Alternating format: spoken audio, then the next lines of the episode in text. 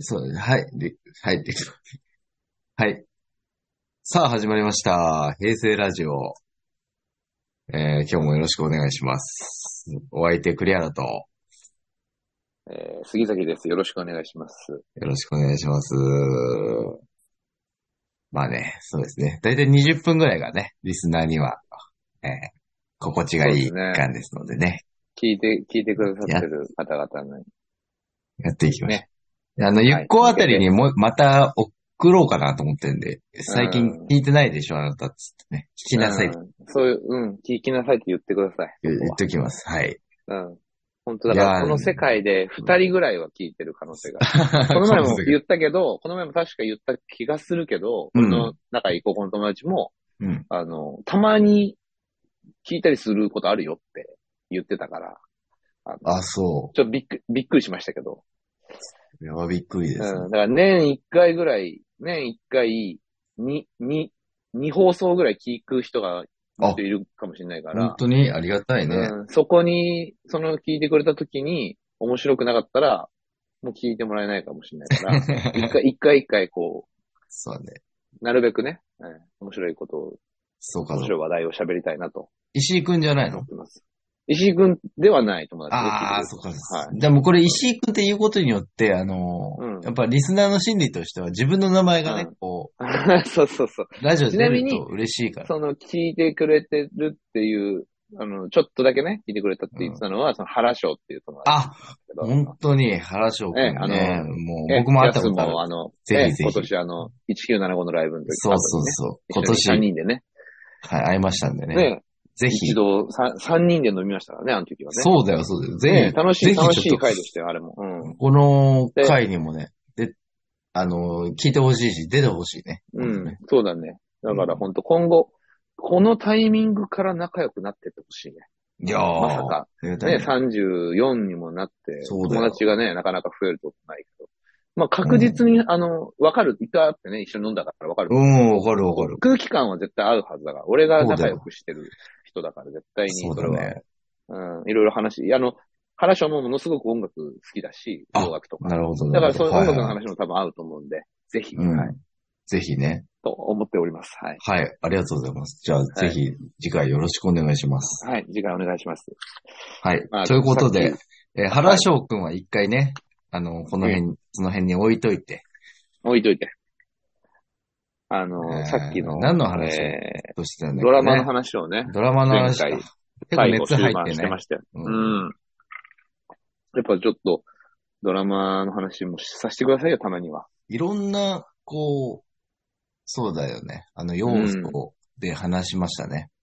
そうですね。やっぱブラッシュアップライフっていうね、名作が今年生まれまして。うんやっぱ名作ですかドラマーからしても。ああ、そう、ドラマーからしてもね。うんドラム叩く人みたいになっちゃう けど。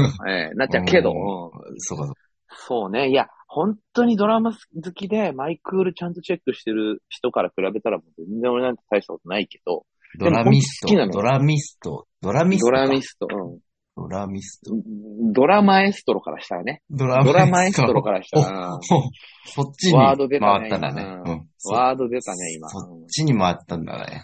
そうか。そうだね。だから、ドラそうマいエうスト人から比べると、まだまだとは思いますけど、まあ、好きなドラマいっぱいありますし、あその、うだね。この、ね、昨今テレビが全くこう、ね、あの、見られなくなっている昨今、俺はテレビめちゃくちゃ見てますから、だから俺は、だから必然的にドラマも多少は見ますよ。そうだよね。俺どっちかっていうと透かしてあのテレビ見なくなってますって言ってるタイプだから。でしょだから、うんそうだから、本当に実際見てそない。れで言うと、ううんん、あの、だから珍しく見てくれたってことだもんね、フラッシュアップだってなんか作り手側みたいな言 い方、作り手側みたいな言い方しましたけど。そうだね、そうだね、 そうだね。え完ー全見てく作だりさ手っの。たと。うんええ確かに。だからそう。でも本当ブラッシュアップライフとかそういう、本当に普段ドラマ見ない人とかもいろいろ話題になって、面白い面白いってなって、見た人も多かったと思うし。刺さ、刺さるとはこのことっていうのを、そうこう、痛感しました。よ。いや、なんか、たまたまさっきね、見てたバラエティ番組で、うん。うん。あのーそれこそ、あれですよ。これも今年の一つ話題ですけど、M1 の王者、あの、はいはい令和ロマンはいはい。令和ロマがン。もう早す速、ごい。冠と、冠特番まあ、深夜の1時間尺とはいえ、冠特番やってて、今日め。ちゃめちゃ面白いな、あの二人ね。そうそう、面白い。俺はレイマロマンが、あの、今年は優勝するかなという予想をさせていただいてま して。いや、それ、それは俺は聞いてないから、何の効力 も。 ないんだけど、ねえ、いいそうね。その通り。本当にちょっと、ちょっとでおっもしゃるね通、り。ラ LINE のおっしゃる通り一文ででも、こんだけな、もら毎ってたら日のように LINE してたそうだよね。ら。いや、えー正直言ってたわってなったけど、今初めて聞いたからね。うんで M1 予想をしている友達とかとの話の中では言ってそっかたそっかそっか。はいまあ二人ぐらいの要要素素なんですけどそうかはいそうかぜひまあまあま聞あいて言っくてださい。まして、やっぱ優勝というか、素晴らしかったですねっていうのもあるんですけど、それも置いといてうん一回。うん。さっきやってたんです、番組を。はいはい。なんかね、娯楽ロマンっていうおうタイトルの番組で、いろんななんか日本の、まあエンタメを軸としたなんかいろんなこれについてどう思いますみたいなのをゲストといろいろ喋るみたいな。はいはいはい。ので、いろんな話をしてたんだけど、なんかその時に、一個なんかこう、リメイクしたら、今リメイクしたら面白そうな作品はなんだみたいな話をしてて、うんうんうん。で、いろんな話がいっぱい出たんだけど、はい。その中であの、ダウ9万のハスミくんが出てて、うんうんあの、わかんないな。ねネタ考えてる、そう、ダウ9万っていう8人組の、あの、グループがいて、えー、YouTuber でそ、うそう。いやいや、あの、一応お笑い芸人、まあお、笑い芸人。いわゆるその、型にはまってない感じその、ほうほうそれほうこその、まあリ、リーダーというか、ネタ作ってる、一番こう、えー、仕切ってる人がはすみくんっていう人で、すごい才能あるう、んあの、いわゆる芸人のグループっていう風にくくられたくもないし、はい、はい。演劇としてもやってる。演劇とかもう速乾みうたーいな。ん。あの、簡単にチケットが手に入らないぐらい売れてて。あ、そうなんだ。そうそう。で、コントでももちろんキングオブコントに出てていいとこまで行ったりとか、あ、っそてうなんいだ、ねう。ことになっていながら M1 でも、えっ、と、順々まで行ってるのかな二つこう、グループ8人組を分けて、うん。あの漫才としてチャレンジしてても、順々まで進むぐらい、やっぱその素晴らしいネタを作れる、ハスミ君というへー人物がいて、若い。はいはいはい。で、そのはずみくんがなんかその番組の中で、そのリメイクしたらどうだっていうのの一つに、なんかその三丁目の夕日をあげて、うん。なんかあれは昭和とかの、いわゆるこうノスタルジーを一個テーマにしてるやつで、それを、いわゆる今の20代、30代がは、あの、刺さる、ああいうなんかノスタルジーみたいなのをやってほしい、みたいなことを言ってて、でそこにこう A マす。ッソの加納ちゃんが出てたんだけど、はい。そこで俺、あれ、それってなんかあるよなーって思って、その、最近あるよなーって。うん。そのブラッシュアップライフとかがまさしく俺は、もう突き刺さったから、懐かしさで言うと。あだあ。からそのエマスの岡野ちゃんなるほが、ど。はい。私はなんか最近のあれで言うと、ブラッシュアップライフがもう、ドンピシャで、その、いわゆる、懐かしいっていうなる、やつをやられて、で、ななんかこう、懐かしいで、こう、楽しさもありつつ、あ、自分ってそういう年代なんだっていう。ああ。その懐しかしさをこうターゲットにされるもう年代になってはいはいはいっていうことそうだで、ねちょっと、あの、思うところあったみたいな話をしてて、さっきも。い。うん。だからなんかその、本当俺ら、もう本当ね、一緒だもんね、その89年で、その、も主人う、公どたちが、ねそうそうドンピシャもドンピシャだかもらうね。ぴったり、ぴったりドンピシャだから、うん友達でどう、同じ生年月日いないからぐらいのやつだからね。そうそう同じそ学う、年だにから、ね。あれは本当にやっぱそういう意味では、一番こう、刺さる部分が多いうん。テーマだったし、その、せうん設定というか。やっぱたまんないじゃん、やっぱあれ。あんたまらないやられると。たまんないよね、正直。たまんないって言なんう言ったよね。口で。言っいやた。たまんないわって言言っう。た。うんい。や、本当に言ったぐらい。言った、言うっんた。うん本当にそんくらいだよ。あの、本当頭抱えたね。うあーん。これ本当っにてなった。うん俺なんか、意外とあの、シール交換するくだりとかすごい、あーすごい懐かしさ感じだね。そうだね。なんかあの、こシール帳ちっちゃシいール手帳帳という文に化。いろいろやるっていう文化はすごく。あのね、自己紹介のあれのプロフィール帳とかね、プロフ帳はい交はいはい。換するやつとか。うんなんか書もういてって言われると、めちゃめちゃ男子としては、そうだね。んもう嬉しいいいよ、みたいな。だるいみたいな顔しながら、めっちゃそうそう嬉しいそうみたいな。そうそう。選ばれし人だけが依頼される、あの、女子はね、そうみんなやってるけど、そうだね。あの男子がなかなかそこに、こう、足を踏み入れられない部分でありながら、すごいこう、身近なものではあったじゃん、ああいうのって。そう。それがすごい、懐かしいって思ったしね、ああいうのがね。あ、ごめん。ちょっと、これさ、一個だけ忘れないうちにさ、流れないうちに言っといていいはいはい。あの、あん中の松坂桃李が、ごめんね、あうの、ん小学校そうでかすらちょっと一回置いといちゃうんだけど、はいはい。松坂桃李でがね。出てて、元彼の役だったんだけど、覚えあての、ます。そものちろん。中で、その中で、翔平すぐわかるかわかんないけど、右ポテト、左ポテトを交互に食べるってやってるシーンがあんのよ。なんかあったかもしんない。だ学食とかのやつかな。うん、違うか。えっと、学食ではないドライブしてのる。なもう、あのー付き合って、多分、そう、ファストフード店に入って、はいはいはあい。の、デートをしてるっていうワンシーンなんだけど、ワンシーンだな松。坂桃李が、こう、見て見て、右ポテト、左ポテトを交互に食べるっつって、食べるうんうんの、ポテト。俺、そのシーン見て、ん松坂桃李めっちゃくちゃす、さらに好きになったんだよね。 さらにね。俺さらは、にもねう、。多分、ブラッシュアップライフという作品の中で、多分、トップ3になるぐらいのシーン、俺の中で、 はいはいは大い。好きなシーンで、それが。うん。松坂桃李もはいともとすごい好きで、はいはいうん。も男ちろん。としてね。うん、かっもちころんだよいいし、もう、なんかさ、もうそれであれをやうるん。っていう、別にね、なんて言うんだろう、うんめちゃめちゃ体張ってるとかでもないし、でもないけど。うんだし、なんかその2700のそのネタをさ、うんうんうん。。ね、あの、大学生時代にやってるみたいなさ、その、はいなはんい。流行ってる時期で絶ね。絶妙の中の絶妙っていうのを、松はい坂はい通りがはいやってる、しうん。やかもってるっていう喜安藤サびクラのね。うん。前で、うん安藤サクラとこう、対面になってやってうんるシーンなのよ。うんこう、うんファーストフード店のテーブはいルはいのは、見て見てってやってる。あのシーンを、俺は、もうどんどん布教していきたいと思ってて、い。はいはいはい。本当ここだよってもうこの熱が伝わるかわかんないけど、もう本当にもう一回見てほしい。4、4話とかそれの、は4話うのん。前半で出てくるんだけど、見るわ、もう、それももうう一回。そのシーンだけ、俺多分ね、あの、最終話に行くにつれてさ、あの、ストーリー気になるじゃん。うん。あの、1話1話めちゃめちゃ面白くて、あ、はいはいはい。で、後半、え、マジこうなんのってなって、そうだね、うん。で、あの、最終話めちゃめちゃ気になるって、後半に連れて行くんだけど、もう、うん松坂通りのそのシーンを、俺はうんリアルに15回ぐらい見てるから。もう、良すぎて。ああ、もう良すぎて、もうあの、うん。なんだろう繰な。り返し見ちゃうね。好きです、好きですってう言う。ん。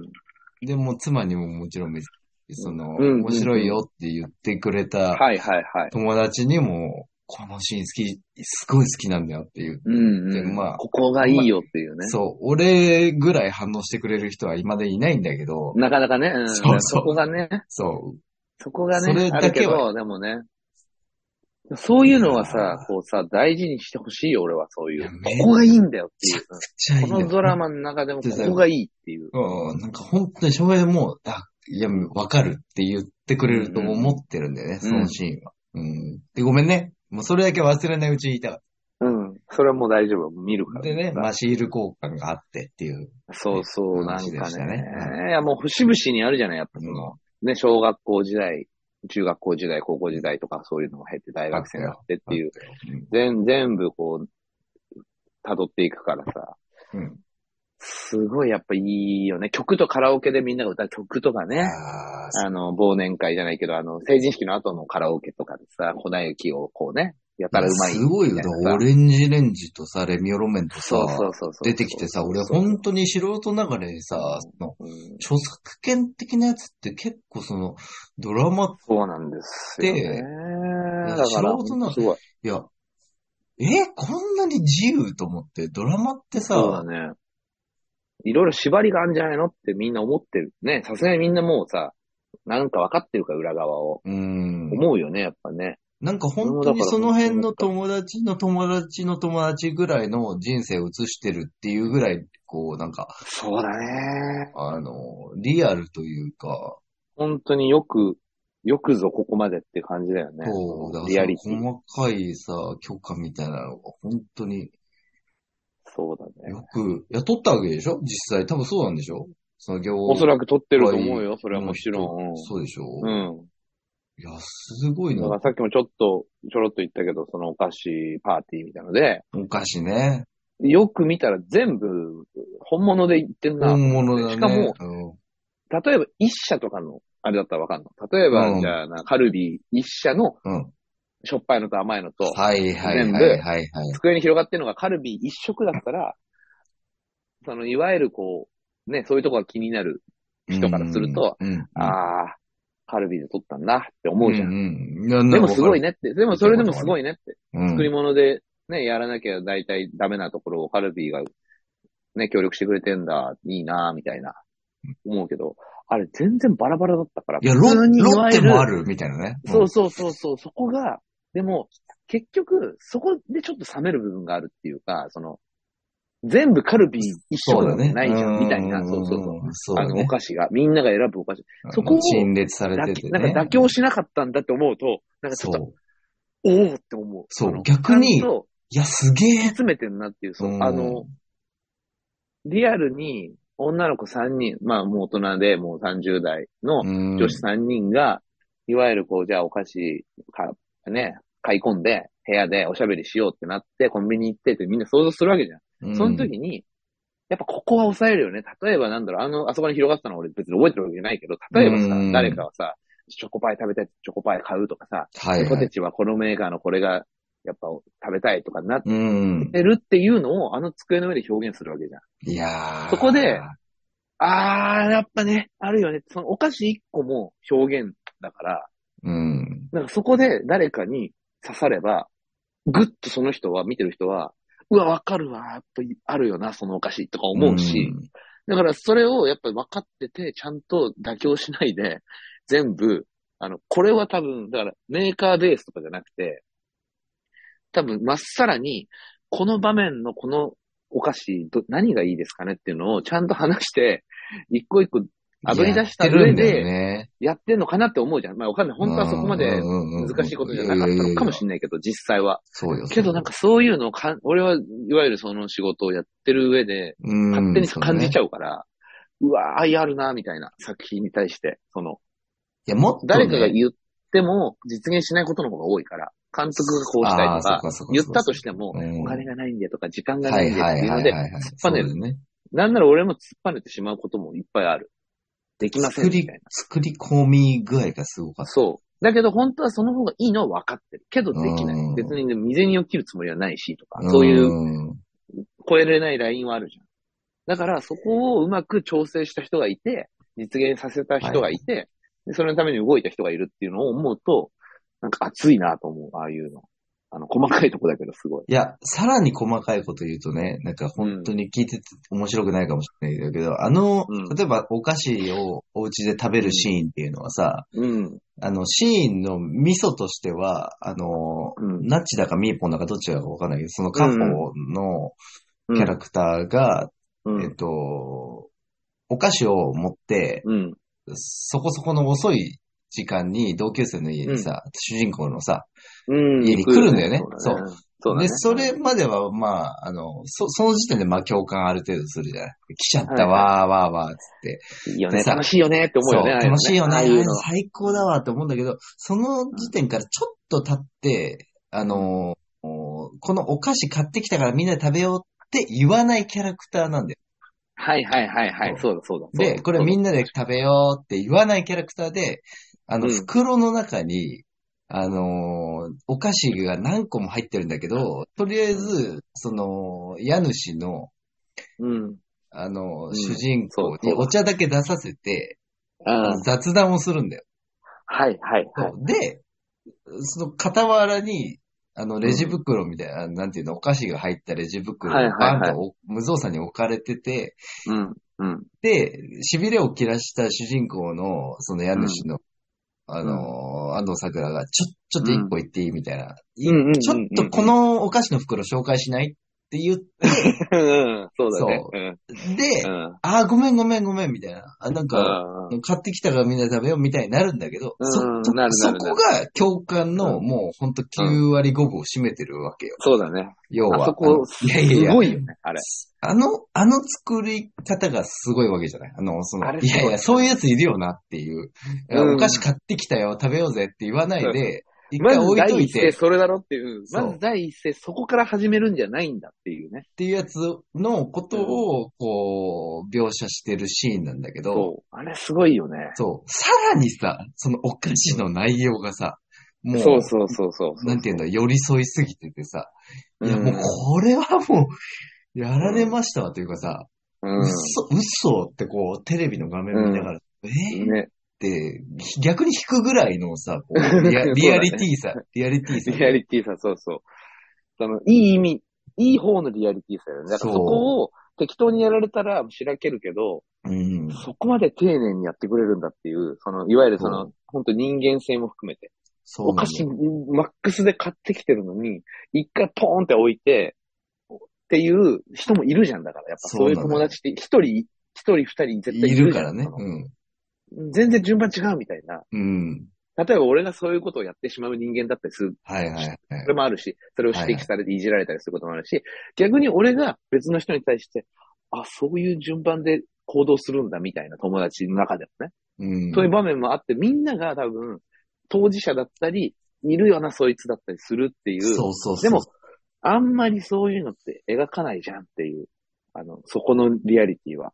うん、そんそこまで細かいことって描かれないけど、それやってくれるんだっていうのが、そうもう、めちゃくちゃテンション上がるよね。ああいうもう見ると。ね、スタンディングオベーションで、本当に。うんうんあれはすごいと思感心しちゃったよね。う。うん。なんか本当、うわ、人間だなっていう。そうそうそうだから結構その、俺がいつも言う好きな坂本雄二脚本のドラマとか映画とかも、そう。うん。なんか、大枠のストーリーですごくこう、いいテーマを扱ってたりとか、もちろんあるんだけど、うんうんうんやっぱ、うわーって思うのは、人間っていうのを細かい描写で絶対描いてるの、坂本龍一って。もちろんそれがみんな好きで評価されてる人だとも思うけど、あの人もそういうのめっちゃやるから、あーなんかこの会話のちょっと事故る時とか、はいはいはいはい。ものをなんかこう触ろうとするけど、触らないけど触ろうとする、触らない、触れないで終わるみたいな。 みたいなやつとかを、それ演じてる役者さんもすごい上手で、そうだよねすごいなと思うけど、うんでもまず、まずその内容を場面として描くっていうのが、うんなんかすごい、すっごい環境、だから俺が最近見てるドラマでそれでも生きていくっていう、2010年前後ぐらいのうん。やつがあるんだけど、わかんないエータと満島ひかりが主演なんだけど、はいはめちゃくちゃヘビーな内容なんいはい。えー。その、主人公、エータと満島ひかりで、そ二人は、その、加害者の、えー、兄と、うんえー 被害者の兄と加害者の妹っていう。ああ。要は、その、エータの妹が、満島ひかりのお兄ちゃんに殺されたっていう事件が、ええ重いな。それ、が、その、互いの家族に対して、ものすごい、えー影響を及ぼして、もう人生を変えてしまう。両両家族。族。当事者以外の。で、それの、だから10年、だから15年後から始まるお話みたいな。ああそあのちょっと出会出会う感じてそうそうそう、その二人が大人になってからのお話みたいな。たかななるほどね。なんだけど、だからだいぶこう、ヘビーというか、なんだろう、悲しい話じゃん、もうすでに。そうだね。うん。うん。ちょっと重いな。交わることができない人の話なのよ。うん。加害者の、あの、妹と被害者の兄っていう、もう、うん。多分一生もう会うことがない二人が、うん会いたくないしなね。んかこう、そう、あ、会ってしまうっていうところから話が始まるんだけど、それ、まあ結構しんどいのよ、内容うとしては。ん。しんどいんだけど、なんか、でも、その、40何分とかの尺、1話の中で、ずーっとしんどいわけではないわけ、やっぱどうしても。ああ。で、そこがめっちゃ人間だなと思うというか、その絵と西尾光ってそういう関係性なんだけど、まあ、ひょんなことから出会って、なんか行動を共にしたりとか、なんかしゃ会話をしたりとかするうシーンんが。さ、もちろんあるわけよ。1話、2話、3話ってうん。展開していくにつれて。そこでなんかこう、ちょっとその関係性忘れて、お互いに魅力的に感じちゃってるじゃん、みたいな場面があったりとああ。かもちろんとか、なんでもない会話をしてたりとか、なんでもないやりとりをしてる場面があって、なんかそういうのの中に、ひ人って人ってそうなるよねっていう。なんかねめ、めちゃめちゃ変な状況だったり、めちゃくちゃ変な関係性だけど、なんか無意識に普通の会話しちゃってる時があるというか、なんかそこがすごい細かく描かれてて、うわーって思う。まあ、脚本もあるんだけうわど、リアルそだの。なんか究極にあるあるじゃないけど、究極にあるあるというか、はそんなのあるわなるほけなどねいなって思うけど、あ。はい。いや、多分その場面になったら、そういう風になるかも、みたいなのが、なんかすごいうまく描かれてて、うーん。なんかやっぱ像とかだけでは、24時間生きれないよねって、本当は。ああ。うんそう、像とか悲しみとか、そう何いうこ年経ってるけとどだけで、うん24時間365日人は生きてるわけじゃないし、すごく辛いこととか悲しいことがあっても、人は生きていく上で、その感情を一秒も絶やさないでいるわけないし、うんっていうのを、なんかドラマの中でやってるのが、すごいな、みたいな。なんか、すごい、これもあるし、すごいリアリティだな、みたいなのがあって面白い。すごい。まあ、なかなかそうだよね。自分はそうじゃないのに、共感しないとね。そうそうそうちょっと話が、あれですけど、それましたけど。でもなんかそれ言うとやっぱね、一番好きな花ですよ。最新で、私が突き刺さったやつを見て、見てね、見てくれてたけど、 そうだね。 見てくれてたけど、またあの、業界の人から。 うん業界の人みたいになって。うん。だから対局だよね。なんかそのブラッシュアップライフ、まあ、ど、どっちも共感っていうところにあるんだけど、共感がね、こうなんて言うんだろう。売りというかなんて言うんだろう。こう視聴者そをうだね引き引きい込む、や引き込むところであるんだけどさ、いや、なんか秒、なんていうの、表現は違うんだけど、しかも、そのブラッシュアップライフの、こう、秀逸だったのが、うずっと言ってるように、こう自然、自然さというか、もうナチュラルすぎるそう会だ話ね。の、こう、トーンだったりとか、もう日そ常うそう。会話っていうところにあるんだけど、うん日常会話にありつつも、なんか、こう、核をついてきてるっていうところなんだけど、うん。ねえ、一番好きな花なんてもう本当にさ、もうなんかあんまドラマでしかないセリフばっかりっていうか、もそうだねザ・脚確か本にっていうさ、セリフっていう感じのセリフをこう、役者さんが言ってっていう、なんかこうドラマを見てるっていうフィルターがこう、一つかかってるのが鮮明にある感じだったんだけど。なんか、やっぱそれはドラマ好きだから感じそうてそうるそうそう。感覚なのかもしれないけど、なそうんだよねかでも俺、やっぱいわゆる例えば王道なドラマ。だからブラッシュアップライフは王道ではない。まあ王道のそ要う素はだあるねけ。うど、ん、わかるわかある。の、言いなたんいてこいうとわの、かある。る意味王道とは違うじゃん。で、一番好きな花って、いわゆるこう枠的な、枠組み的なことで言うとうんめっちゃ王道。あとキャスト的なことで言うとうん。めっちゃ王道。そうだね、そうだね。もうあの、すごい布陣を組んでるなっていう。うん。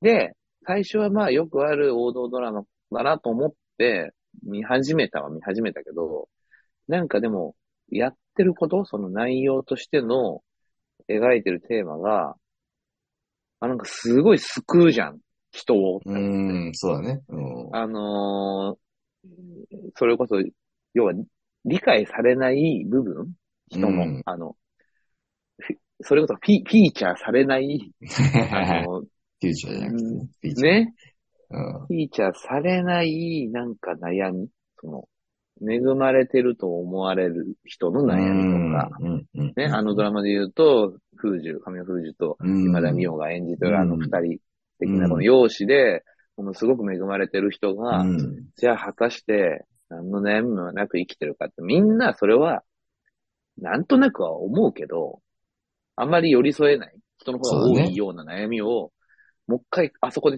突きつけるというか、この今の時代で。だから、わかんないけどね、ドラマ、今までのドラマでも、いろんなドラマがあるから描いてたりはするのかもしれないけど、でも現代のこのタイミングでもう一回ああいうことを改めて描くし、うん。で、その、松下洸平と、その、多部ちゃんの、あ。あの二人に関してては、また全然違う、こう、ね、内面的な、そうだね。ね、あの、いわゆる、こう、二人組ができない。まあ、4人ともそうなんだけど、うん。それに付随するなんかこう人間性的な悩みというか、でそういうのってなんか、ね、贅沢な悩みだとかさ、言われるようなところを、結構丁寧にやることで、そうだね。果たしてそうかねっていう、その、同じように、比較できなくないっていう、その悲しさとか悩みを、うん。こっちは大したことない悩みで、こっちは大した悩みだみたいな風に比べられるもんかねっていうのを、すごい丁寧にやってるから、うん。そこがなんか救ってるなみたいな。なんかそこはすごい、4人ともなんかこう、すごいなんかこう丁寧にやってるのがすごい面白かったな。なんかうん。だからそのカルテットとかにこう、重ねてる部分も、うん、ね、それこそ監督脚本はあるんだろうし、うん。あれがね、でもなんか多分、若いかどうかわかんないけど、結構新人って感じだそったうだよね。若、若い人でしょうね。全然若い人だよ。ね、そうそう。ね、なんか、サイレントの人でシしょ。ナリオうん、あ、そうか、サイレントのさ、同じ人だう、んそうそう。でも、超ヒットメーカーになってしまったね。なんかねえ。31とか、こ30とかそうだよね31とかさ、そんな、すごいよな。そう、だからまあまあ、本当すごい時代に、こう、なんかこう、あわ、まあ本人も意識してるとはう思うけん、ど、狙ってやってる部分時がね代に、そうそう狙ってる部分はもちろん、それは見ててわかるけど、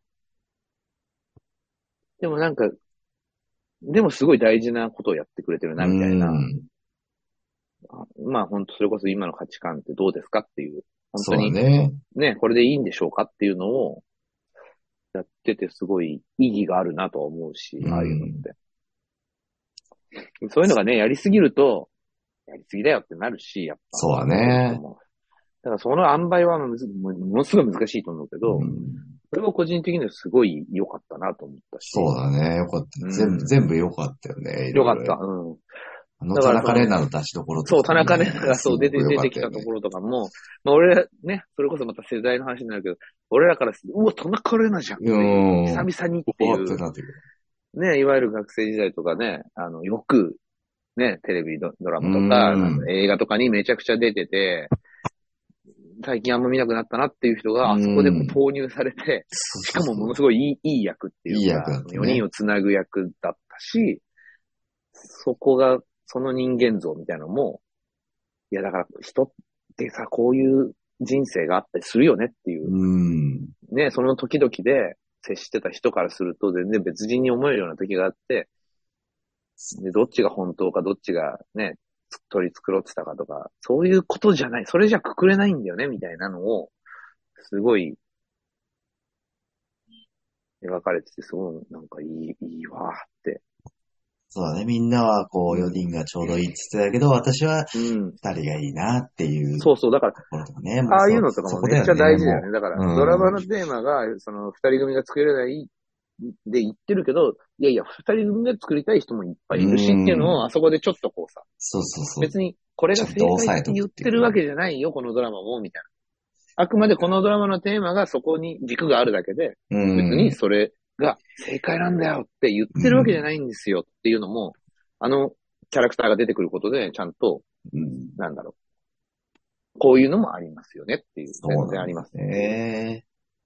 なんか、かなりこうカバーはしてるなっていう、ういろんんな。部分を。してたしてた。うん。範囲が広かったね。でもちゃんと抑えるとこ抑えてたからね。どうされるとこされて、ね、ちょっと恋愛要素のもちろんあって、なんかこうどうなんのこの二人、この、こことここはどうなんのみたいなのも、なんかうやむやにはしてなかったじゃん、最後うん、そうだね、そうだね、そうだね。どうなんのっていうところはクリアになって思ったからね。ら。そうそううん。それもなんか良かったなぁと思ったね。悲しいよねっていう、普 通にみんなが分かりやすく共感できる部分も、でも、俺なんかも、やっぱああいうのはすごいグッとくる。いや、ダメだ、もうダメなんだよねっていう。